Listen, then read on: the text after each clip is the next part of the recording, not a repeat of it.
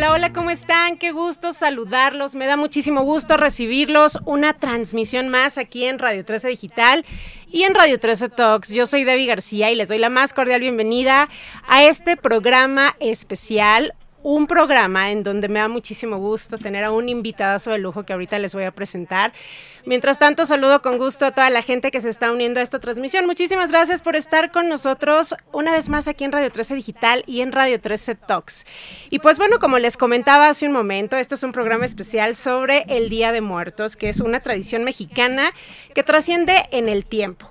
Y hay que recalcar que en la visión indígena implica el retorno transitorio de las ánimas de los difuntos, quienes regresan a casa, al mundo de los vivos, para convivir con los familiares y nutrirse de la esencia del alimento que se les ofrece en los altares puestos en su honor. Entonces, bueno, pues como saben, esta es una tradición mexicana, se conmemora la muerte, se celebra la muerte, aunque a veces es complicado entenderla, pero bueno, estamos aquí para hablar un poquito de esto y también de algo bien especial. Y por eso tengo el gusto y el honor de presentar y de estar acompañada de un gran invitado. Él es Eduardo Méndez. Hola. Eduardo Méndez es hijo del gran compositor Tomás Méndez Sosa. Tomás ¿Cómo Méndez estás, Sosa. Bien, ¿y Eduardo? Mucho gusto y muchas gracias por estar con nosotros en Radio 13 Digital. Al contrario, gracias por la invitación y pues aquí estamos para platicar de Día de Muertos, de Tomás Méndez Sosa, un compositor zacatecano eh, muy importante eh, que por fortuna es mi padre.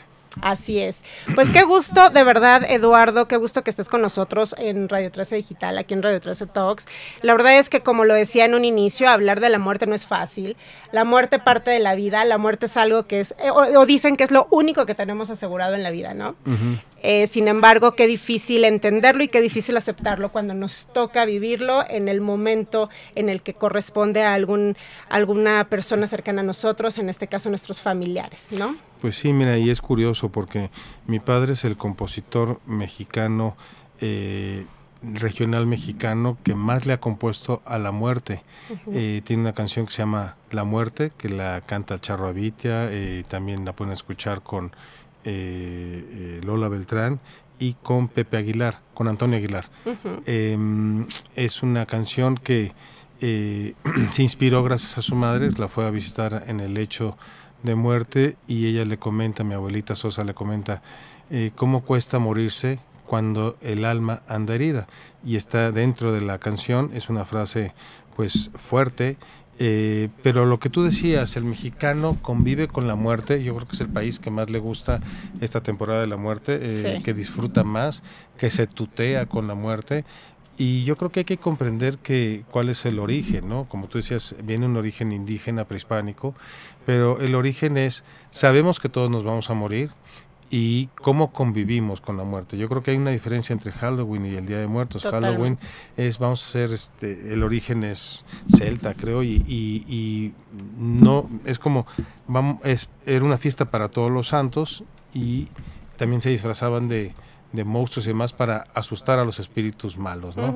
En este caso no, es decir, muertitos, familiares, vengan, disfrutemos, gocen otra vez de este mundo material, aunque sea unos días de los placeres culinarios, de si les gusta el alcoholito, el cigarro, aquí se los tengo. Entonces es romántico, es poético, el querer es una añoranza, el querer estar con tus muertos, con tus seres queridos, y no lo entienden en, en- en- en el mundo así como podemos adorar, porque se considera que la muerte es algo malo.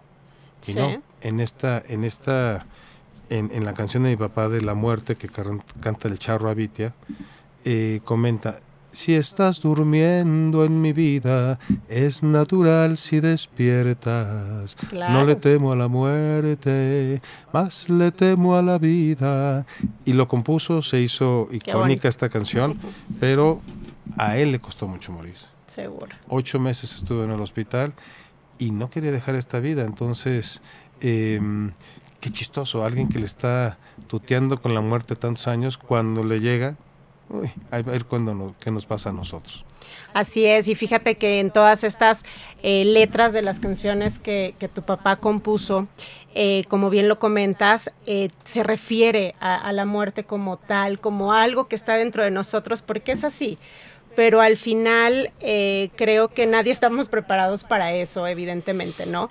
Eh, y, ahorita en esta época en donde más se hace visible el hecho de festejarla, por decirlo de una manera, de celebrarla también y de no olvidar a nuestros difuntos, pues obviamente es como, como una forma de darle este honor, de decir, bueno, pues aquí está, ¿no? Nos va a pasar en algún momento. Claro. Pero evidentemente, pues no Nadie, nadie, nadie estamos preparados para ello, ni aceptarlo como tal, como... Pues mira, yo no sé si, si, nadie, porque están los budistas, están que, que sí comprenden mucho, para ellos hay reencarnación. Eh, a mí me gusta mucho vivir y, y, pues yo quisiera morir dormidito, ¿no? Pero la, eh, existe la situación y hay, hay, que prepararse con tanatólogos o como sea, pero así hay que saber que creo que nos sitúa mucho saber sobre la muerte porque nos baja mucho el ego. Todos terminamos, no nos llevamos nada y todos terminamos igual, ¿no? Así es. Así es, totalmente. Por eso dicen que hay que disfrutar las cosas en vida. ¿no? Total, totalmente. Los españoles dicen que son dos días y a veces se me hace uno y medio, ¿no? Yo tengo 55 años y digo, ¿a poco me quedan 30 años de vida y se me hacen muy poquitos? sí, se chivó, ¿no? Sí, no y como, pero fíjate, o sea, hay gente que de repente pues tú da tantos y tantos años, ¿no? Y, Mientras tengas calidad de vida, yo creo que es correcto, Totalmente, totalmente. Y bueno, como sea, pero el chiste es disfrutar lo que tenemos en vida. Y, y, y, retomando el tema eh, de tu papá. Eh, tu papá que, quien, híjole, ¿quién no ha escuchado estas icónicas canciones que quedarán y seguirán quedando para la historia y seguirán siendo interpretadas por muchísimos eh, cantantes, ¿no? Pero yo la verdad es que nadie como Lola Beltrán para, para, cantar, claro, para, para Currucucú. Eh, Paloma Negra también la cantaba hermoso. Sí, eh, otra canción que ahí tienes una historia sobre esta canción, cuéntanos un poquito de ella. ¿De Paloma Negra? O sea, Paloma Negra, mi papá fue un compositor muy inspirado de joven, a los, desde los 20 años, desde los 19 años, le llegó la inspiración y en su pueblo se enamoró pues lo que llámenle como sea, la cortesana, eh, la, mera mera del burdel de Fresnillo Zacatecas, se animó a ir y se enamora de, de una señorona que se apellidaba Caballero, por una investigación que hicimos en Fresnillo Zacatecas, todavía gente vive, todavía sí vive el sobrino, y Paloma Negra se la compone a esta chica, pero primero le compone Adorable Pervertida, que es su primera canción, y le dice, pues a mí no me importa que seas una golfa, yo estoy enamorado de ti, de tus besos, no me importa tu pasado, tal vez está negándolo, el análisis de letra de la canción es padre, le compone Paloma Negra y le pone, compone Currucucú Paloma. Paloma Negra eh, eh, dice y se refiere, la obra de mi padre tiene mucha la carga de la muerte, se habla muy seguido de morir, de, de la muerte, me estoy muriendo. En Paloma Negra dice... Dios dame fuerzas, que me estoy muriendo por irla a buscar. Y esa fue la primera parte. La segunda parte o la segunda temporada de esta la piel serie, se pone de esta serie es Cucurrucucu Paloma, la segunda parte. En la primera parte le pide no morirse, de, que le dé fuerzas, y en la segunda parte muere. Muere de amor eh, pero el análisis de letra de Currucucú Paloma, yo le invito a la gente a, que le gusta como hobby o que le guste analizar letras. Eh, él se llevaba con Manzanero, con puros compositores de primera talla. Eh, refiero a Manzanero porque también sus canciones son tremendas, ¿no? Son, son muy eróticas y son muy eh, por ejemplo, eh, no sé tú, pero yo quisiera eh, repetir. el cansancio que me hiciste sentir después de la relación sexual. Yo quisiera repetir pues ese, ese cansancio tan rico, ¿no? Pero lo dice de una manera tan poética que se me hace wow. Lo mismo en, las en el análisis de letra de Tomás Méndez, que lo estudian en la Universidad de Harvard, en la materia de análisis de letra, porque sus canciones las puedes desmenuzar muy sabroso eh, el, significado de Currucucu Paloma, esta canción que lleva 70 años, que es eh, la canción vernácula más importante de, México en el mundo, es el compositor que se lleva esa presea, dicho por la SACM, eh, genera regalías en todo el mundo, está la han cantado en 70 idiomas o más y está en todos los géneros, rompió este récords en esa y sigue súper vigente, estuvo en, Moonlight como eh, la ganadora del Oscar y está esa, esa, esa música de él en, esa película. También está en Happy Together, en Hable con ella, con la misma versión de Caetano Veloso, Cucurru Cucu Paloma con Caetano Veloso. Búsquenla porque si es un poema, es como una nana, como dice Almodóvar, logró hacer como una canción de cuna. Y en esta canción de Cucu Paloma, en el análisis de letra, nos damos cuenta que eh, se muere de amor por esta eh, señora por esta mujer que no, lo, no es correspondido, se muere de amor, va al cielo, en el cielo le sigue llorando a la susodicha y Dios le dice, pues como que aquí en el cielo, en el paraíso, le sigues llorando, te me regresas en forma de paloma, hay una reencarnación en paloma y entonces no era paloma, era palomo. Era palomo. Era cucurrucucú palomo y le va a llegar, le, la, juran que esa paloma no es otra cosa más que su alma, que todavía la espera a que regrese la desdichada. O sea, llegó a la casita, no hay nadie y Dios le dice desde el cielo, híjole, este, pues las piedras no saben de amores. Ya no sabemos si existe la tercera parte, si se quedó la palomita o regresó al cielo, pero esas se las compongo yo. Eh, eh, perfecto, sí, porque ya, nos dejamos, ya nos quedamos intrigados. La, tercera serie, la tercera temporada. Exacto, la, tercera temporada. Oye, qué increíble, eh, Eduardo, porque al final todas las vivencias que te tocó junto a tu padre, ¿no? Tienes más hermanos, eh, evidentemente eh, el hecho de, vivir esta parte con tu papá, de su vida de compositor, la vida que tenía con todas estas figuras de, la música, ¿no? Eh, cuéntanos alguna anécdota que, que recuerdes ya sea de... ¿Cuántos años tenías primero cuando, cuando tu papá falleció? Ya estaba grande, tenía 25 años y tengo muchas experiencias con él. Él era junto como con Lola Beltrán, Lola Beltrán era súper simpática, bromista. Era un señorón, pero en la vida real era bromista, le encantaba hacerse la desmayada, se levantaba de aquí, se desmayaba y, ¿pero qué le pasó a Lola? Ah, este, los engañé, ¿no? Una vez estuvo en la carretera y estaban en gira y le dije, viene el, coche atrás eh, de la compañía pues se pararon en la carretera, se tiró en la carretera, se puso catsup y dijeron, se puso catsup y mira, es que Lola la atropellaron, se bajó y no, y cuando se acercan, ah, les estoy bromeando. De ese tipo de bromista era. No, bueno. Y mi, y mi papá también era así de bromista, ¿no? Entonces, este, me acuerdo muchas cosas, muchas anécdotas, ¿no? Me acuerdo que, que no me lo comentó mi mamá, pero me comentó mi papá, ¿no? Que, perdón, no me lo comentó mi papá, me lo comentó mi mamá, que una vez fue el Indio Fernández a a comer a la casa y ella le hizo paella, ¿no? Y le dijo a mi mamá, no tienes salsa, no tienes picante y que se lo llevó y que le puso muchísima salsa a la paella, dices, mi mamá, hijo, este hombre, y que le decía a, mi papá, pero ¿por qué te casaste con una española haciendo una gloria mexicana? Y creo que a mi mamá no le cayó muy bien, no Fernández, pero al final de cuentas eran muy amigos. Oye, tu mamá sí pone más salsa, Órale. ok, este si le gusta la salsa. Exacto. Puras tortas ahogadas. Exacto. Bueno, el punto es que hablando del tema del Indio Fernández, ahorita es algo eh, interesante, hay una ofrenda de él eh, de Tomás Méndez Sosa, junto con otros compositores, Cuco Sánchez y demás. Eh, están bellísimas las ofrendas. La casa monumental de Línea Fernández en esta época se vuelve eh, un templo para los altares porque toda la casa está puesta con papel picado, con ahí, ahí, está divina. O sea, vayan, está en, en, en, Coyoacán y la inauguración de la ofrenda y papá junto con otros compositores es el 28, el viernes 28 de esta semana, de este mes de octubre, a las 6 de la tarde, donde estaremos cantando sus eh, mejores eh, canciones de temporada. Es decir, mi papá tiene eh, la canción de la muerte que, que, que empieza, este, viene la muerte luciendo mil llamativos colores. ¿En que quedamos, pelona?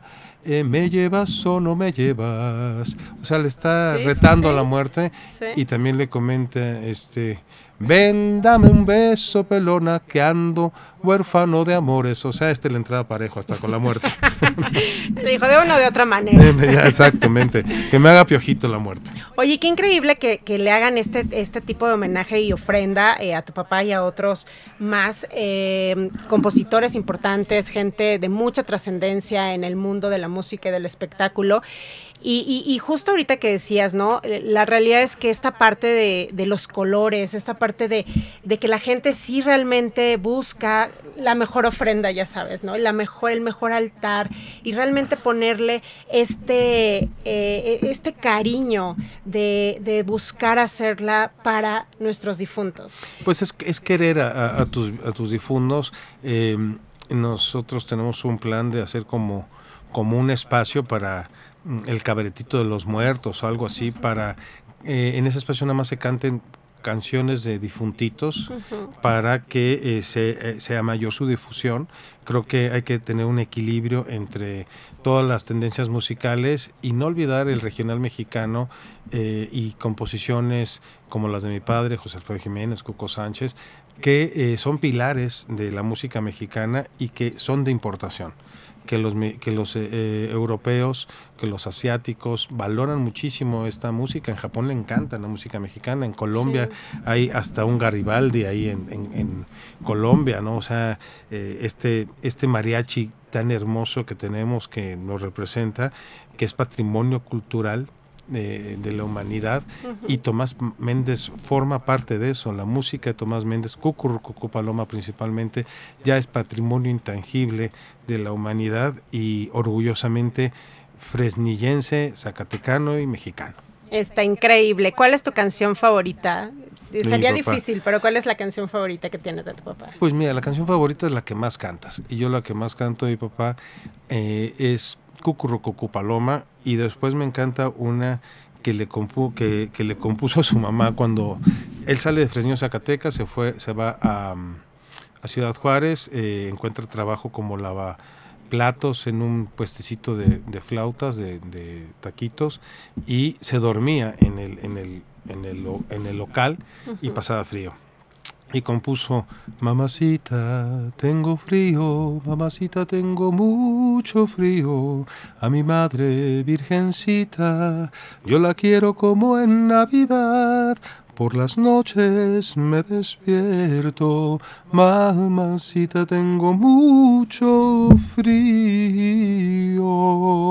Por ejemplo, esta canción, esta canción no está grabada y esta canción es bellísima y lo que estamos haciendo junto con es tu tesoro. Es, son nuestros tesoros y junto con el gran director Roberto Cantoral de la SAG y el, el compositor excelente Martín Urieta, estamos buscando colocar todas las canciones de de, los compositores importantes y que son unas joyas, eh, volver, eh, subirlas a, a, plataformas digitales para que se escuchen y que las nuevas generaciones o las viejitas escuchen estas canciones y que le lleguen al alma.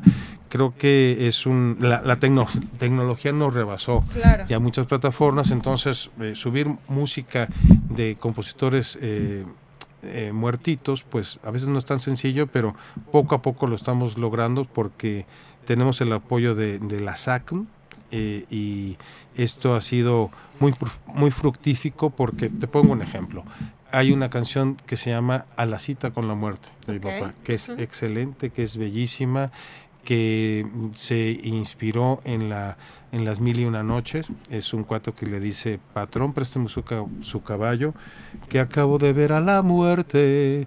La vi en el mercado cantando, al aire sus pechos muy blancos, y la oí, y la oí por mí preguntando, encuentra la muerte, están, imagínate, soy Eduardo, voy al mercado, al Sanz, y, encuentro a la muerte diciendo, ¿dónde está Eduardo?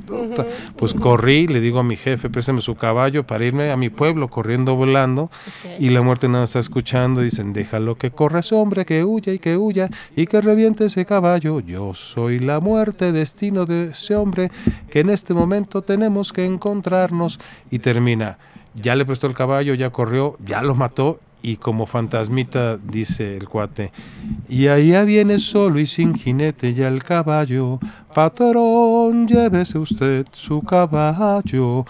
Te salvas del rayo, no de la raya. Así es.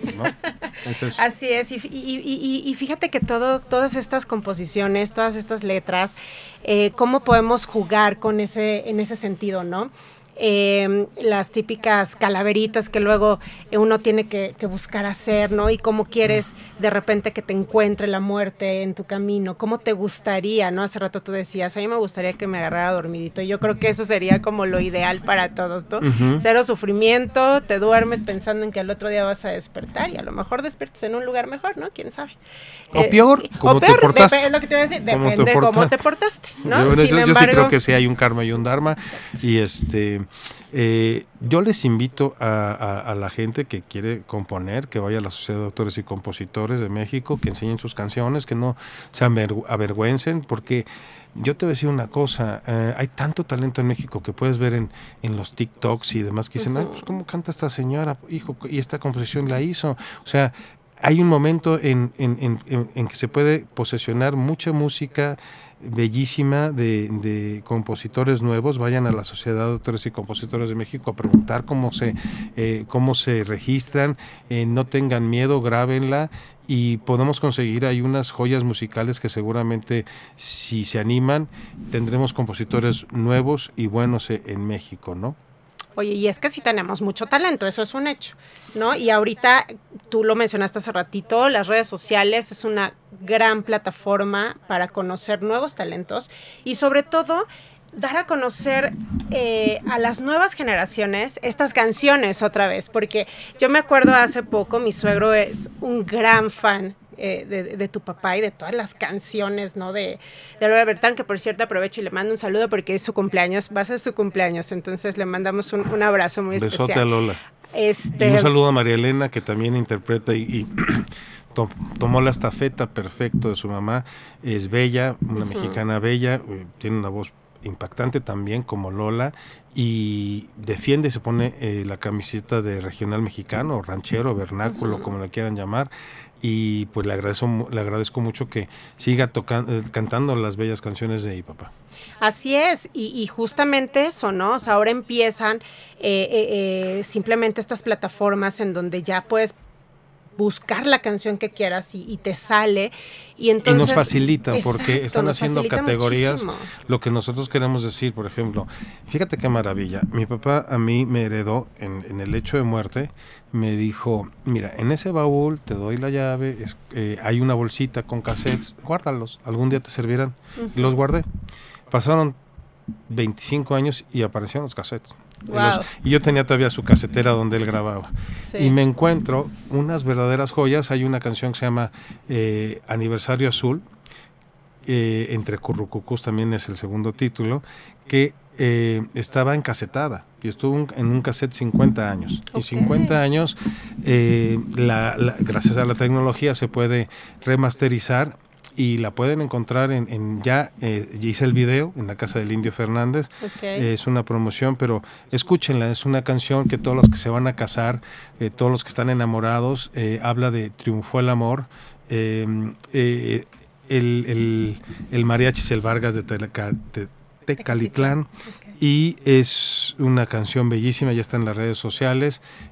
Con eso te quiero decir que hay mucha, mucha música de mi papá que no no se conoce. Hay una canción, eh, eh, también es el compositor mexicano que más le ha compuesto a la Virgen de Guadalupe. Okay. Mi papá tiene unas anécdotas maravillosas. Se regresó desde Argentina para llegarle a cantar a la Virgen de Guadalupe, simplemente para cantarle eh, a la Virgen de Guadalupe. porque fue a la Virgen de Guadalupe con su prima Ofelia y le dijo, si me ayudas con mis canciones, te prometo que ni un año te fallo. Y ni un año le falló. y la última vez que fue, él estuvo ocho meses en el hospital, le cortaron una pierna, ya iban por la segunda, y dijo, don Tomás, este, tiene que pasar esto. No importa, no soy futbolista, soy compositor. Claro. Y eh, aún sin contarle, antes de que eh, le cortaran la piernita, eh, llegó el 12 de diciembre y, está, y todos decíamos, pues, ¿qué vamos a hacer? Y dijo, yo tengo que ir a cantarle a la Virgen. Y todos, pues, y no fue en coche, no fue en chofer, no fue en taxi, fue en ambulancia. Ok. Fue en ambulancia y cumplió. Y, me acuerdo que yo fui con Lola, le dijo, mi papá está muy enfermito, se levantó como resorte y lo contuvo, le dio amor. Y ahí es cuando uno se da cuenta que esa ah, mancuerna que tuvieron un gran compositor, Lola Beltrán y Tomás Méndez, como Juan Gabriel y Rocío Durcal, no, no se acaba, no se termina. Está increíble. Yo me acuerdo que vi una anécdota de tu papá este, con Lola que decía, y Lola contaba que que ella propuso cantar la canción al principio y que tu papá decía no. No, no, no, no, esta, muchacha, no, esta muchacha no. Me la va a destrozar. Eh, eh, eh, eso hablado por los dos, lo pueden checar en em, Raúl Velasco, entrevistas en Siempre en Domingo a Lola Beltrán y a Tomás Méndez y, muchacha, me vas a destrozar la canción. ¿Y cómo son las cosas que pues no la destrozó, sino la hizo única y un himno de México para el mundo? Así es, se animó. Se animó. Se animó y dijo, a ver, a mí no me El primero que grabó, el primero que la grabó Curucucu Paloma fue, no, eh, Miguel Aceves Mejía. Ah, ok, ok. Y la, la versión que más ha escuchado el mundo, el mundo, de Currucucu Paloma es eh, la que hace Caetano Veloso, porque es la que llegó a Timbuktu, a, Australia, por las películas, por las películas de Hable con ella, de Happy Together, que es un chino, y también la misma canción de Caetano Veloso con Currucucu Paloma la utilizan en Moonlight o Luz de Luna, en la ganadora del Oscar, eh, esta película de de corte también gay. Ok, ok. Pues fíjate, ¿quién, oye, quién mejor uno, uno entrando a investigar quién mejor que, que tú que nos cuentes estas historias tan increíbles? Eh, no es que nada más sea mi papá, pero yo hablo de mi papá porque es el que tengo a la mano. Pero sí te puedo decir que sí es de los pilares y de los que componían bien porque eh, tiene muchísimas canciones también de corte erótico, como lo que te comentaba. Hay una que les recomiendo que, que, que googleen, que se llama Ayes de Amores de Ay, de Amores. Ayes de Amores, que la canta eh, María Dolores Pradera. Y es una canción que con el silencio de una plegaria las arboledas están llorando. Eh, eh, nuestra, nuestra aventura están murmurando. Ay, ay, ay, ay, ay, ay, ay, ay. perdón, esto significa que uno dice, bueno, porque están llorando, están sufriendo, y nada de eso. Realmente lo que pasa ahí es que son dos chavos que están teniendo relaciones sexuales en un río. Adentro del río, en Augusto, y este, las arboledas dicen, mira lo que están haciendo, y pescador, pescador, oigo ayes de amor en el río, sálganse de la corriente, que pueden morirse, morirse de frío. Es algo tan erótico que tú dices, mm, pues, pues se me antoja ir al río, ¿no? ¿En dónde será ese río? río Miscuac. Eh, no, bueno, no, tiene que ser un río más bonito. No, no, bueno, pero pues es el más cercano. Oye, pues está increíble, Eduardo. La verdad es que qué rico poder hablar de todas estas anécdotas, recordar. Eh, evidentemente la música siempre nos sirve para regresar en el tiempo, ¿no? Eh, hay, muchas canciones que nos recuerdan a nuestras personas que, que pues ya, ya fallecieron y, lo vuelves a vivir, ¿no? O sea, al escucharlas, al cantarlas, vuelves a vivir todos esos momentos que viviste literal con la persona que ya no está. Entonces, qué, qué increíble y aparte, pues qué honor que, que pues, poder platicar de, tu papá, de, este gran compositor. Que, no estudió música, que llegó hasta quinto de primaria, que desde los 18 años compone y que mm, eh, no estudió música, no sabía tocar instrumentos, llegaba con el mariachi y eh, le iba, él me lo comentó así, ¿no? Iba por instrumento con instrumento con el arreglista y le decía, trompetas, quiero que hagas hasta que no lo hacía exacto, nos iba con nuestro instrumento, después ensamblaba todo y este y yo le preguntaba, oye papi, ¿y tú qué sentías cuando lo que tenías en la mente ya lo veías, eh, ya lo escuchabas con el mariachi? Pues, pues me dijo, pues me iba de nalgas. claro. Sí, no, imagínate, ¿no? O sea, ya ver, ya ver este empalmado lo que tú creaste, qué, qué, qué impresión. Y luego él, él, se reía. Híjole, a mí no me bajan de maestro, maestro Méndez, maestro Tomás, maestro para acá y para acá. Híjole, no saben que yo llegué hasta quinto de primaria, me da mucha risa que me digan maestro. Oye, pero qué increíble, ¿no? Porque al final eh, la gente que tiene un don, que puede lograr eh, cumplir sus sueños y que puede lograr eh, mostrarlo al mundo, es un gran ejemplo de que no nos tenemos que quedar atrás en ese sentido, ¿no? Justamente cuánta gente, cuántos chavitos tienen todos estos sueños. Y talento. Y talento. Pero no saben conducirlo. Y entonces en la Sociedad de Autores y Compositores hay escuela de música, hay escuela de, de composición, ahí es donde, donde pueden estructurar sus ideas y de una manera que después puedan vivir de esto, o sea, tal vez pase de hobby a monetizar, es lo que no, no está peleado, ¿no? yo, yo les recomiendo que la gente que no les guste mucho escuchar, pero les guste la música y les gustan los cuentos, eh, las canciones son cuentos cantados. y, mi papá tiene unos cuentos maravillosos que duran cuatro minutos. Y en vez de leer un libro, que no estoy diciendo que no lean, escuchen música buena de compositores buenos y, análisis, y hagan análisis de letra, tómenlo como hobby y eh, disfruten mucho más la, la música, ¿no? Hay hay canciones de mi papá de temporada de novios, de temporada de muertos, de temporada de Virgen de Guadalupe, de temporada de Navidad. Y mm, eh, lo que decía mi papá es, lo que se hace con el alma, lo que sale del alma, al alma llega. Eh, yo creo que es, es, importante como un combinado, ¿no? Si quiero bailar, si quiero eh, echar relajo, pues está esta música y estos lugares, pero también si quiero hacer un análisis de letra, lo, lo, lo recalco, eh, uno de los compositores eh, más disfrutables es Tomás Méndez porque es un fabulista. Eh, él le daba vida a los animales, paloma negra, toro, toros, pecho de, ¿cómo era? Gorrión de pecho amarillo. pecho amarillo. Todos los humanizaba, pero no nada más porque las fábulas son humanizar a los animales, también humanizaba a las plantas, a los elementos, al agua, al tierra, al sol. Eh, por ejemplo, en esta canción de Ayes de Amores, dice, las arboledas, eh, nuestra aventura, están murmurando. Entonces eh, las ponía como señoras chismosas, ¿no? y eran árboles, ¿no? Es muy divertido, es, muy padre. yo le recomiendo para que su imaginación y la plasticidad plasticidad cerebral, escuchen canciones de compositores del catálogo de oro como Roberto Cantoral, Manzanero, Cuco Sánchez, y especialmente Tomás Méndez. Así es, y aparte, eh, eh, dense la oportunidad de escuchar todas estas canciones también interpretadas por grandes y grandes intérpretes de la música como era Lola Beltrán y, muchos más en ese entonces, ¿no? escuchen, escuchen Aniversario Azul, eh, lo pueden googlear, Tomás Méndez Sosa, Aniversario Azul, entre paréntesis pone entre currucucús, es un video que que, que grabé en la casa del Indio Fernández que habla del amor, pero escuchen qué bien se puede remasterizar una canción que estuvo encasetada 50 años. Ok, ah, qué increíble. Pues está padre. Este, literal, como te dije, son tus tesoros y así como ese, seguro tienes muchísimos más que obviamente, pues. Por ejemplo, hay una canción de la Virgen de Guadalupe que vamos a trabajar en remasterizarla,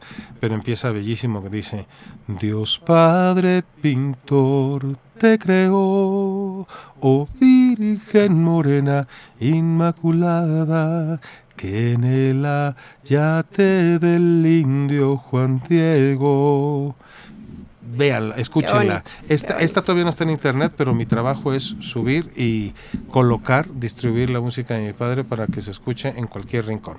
Así es, pues qué increíble Eduardo, pues de verdad eh, son anécdotas que te agradecemos tanto que nos cuentas porque nos haces como regresar a esos años y vivir esas épocas cuando tu papá hacía estas canciones. Cuando José Alfredo Jiménez era su compadre, que, que, es el padrino de Mónica, mi hermana, eh, cuando... Me imagino las tertulias que se han de haber aventado en tu casa, ¿verdad? Qué, qué rico, vayan, vayan para, para, vivir esas tertulias o esas bohemiadas, tienen esta oportunidad de ir este viernes...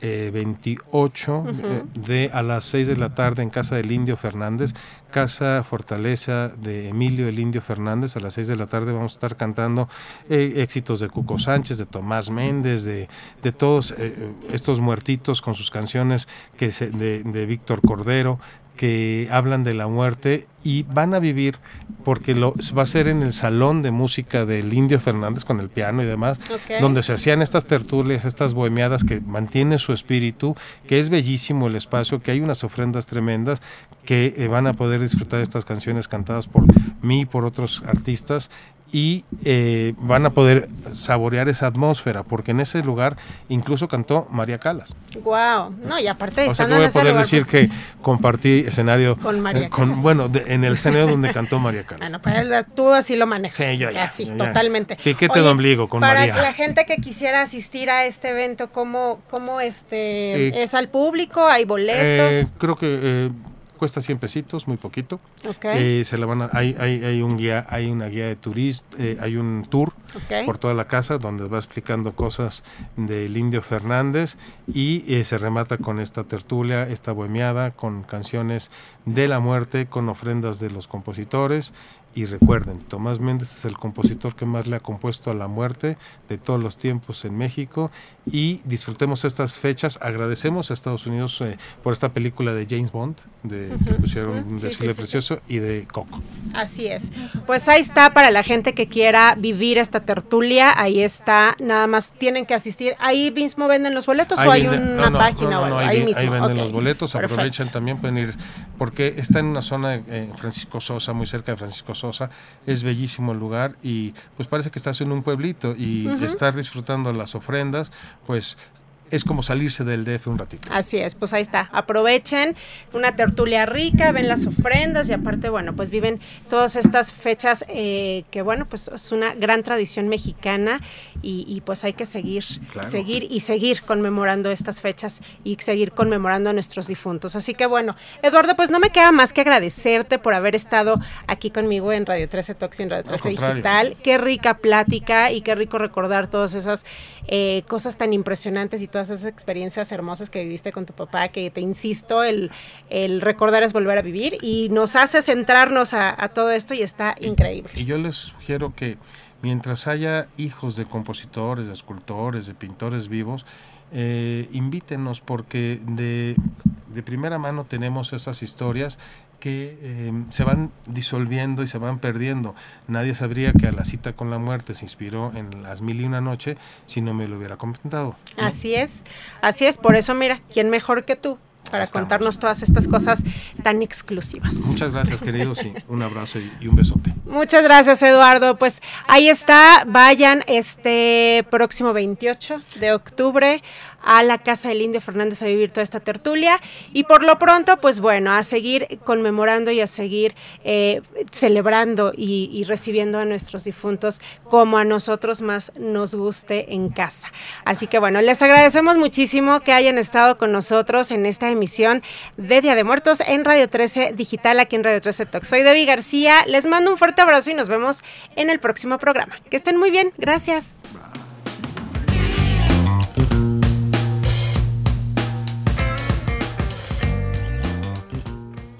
Desde cualquier dispositivo y en cualquier plataforma recibe las notificaciones de Radio 13 Digital. Venos y escúchanos en Facebook, YouTube y Daily Motion de Radio 13 Digital. Dale me gusta a nuestro perfil, síguenos y activa las notificaciones de las publicaciones y video para que te lleguen las alertas de los programas que están al aire. Escucha nuestro podcast en Spotify, Amazon Music, Apple Music y Deezer. Síguenos en YouTube Búscanos como Radio 13 Digital. Suscríbete a nuestro canal y activa la campana para que te lleguen las notificaciones de todo nuestro contenido. Visita nuestra página web www.radio13.mx. Radio 13 Digital, programación consciente.